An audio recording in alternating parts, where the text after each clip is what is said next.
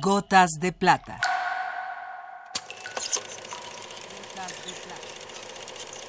El cine en dosis homeopáticas.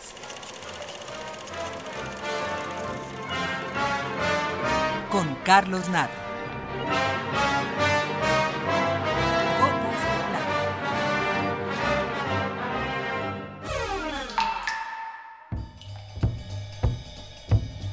Mikis Theodorakis es un compositor griego de gran versatilidad.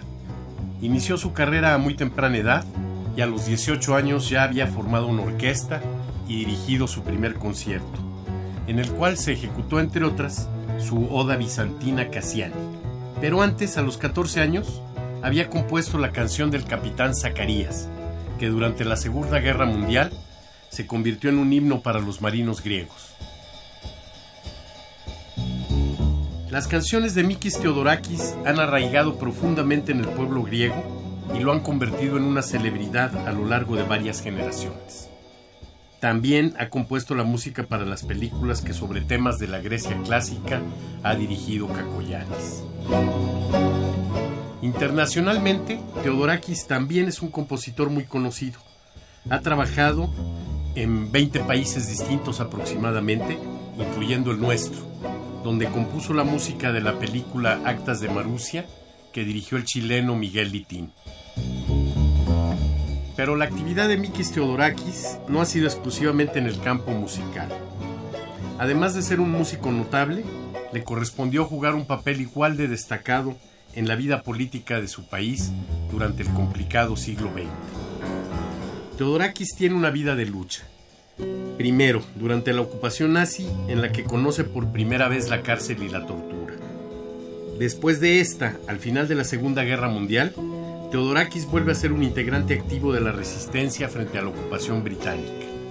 Y posteriormente, frente al golpe militar auspiciado por los Estados Unidos, su papel en la resistencia es de primera importancia.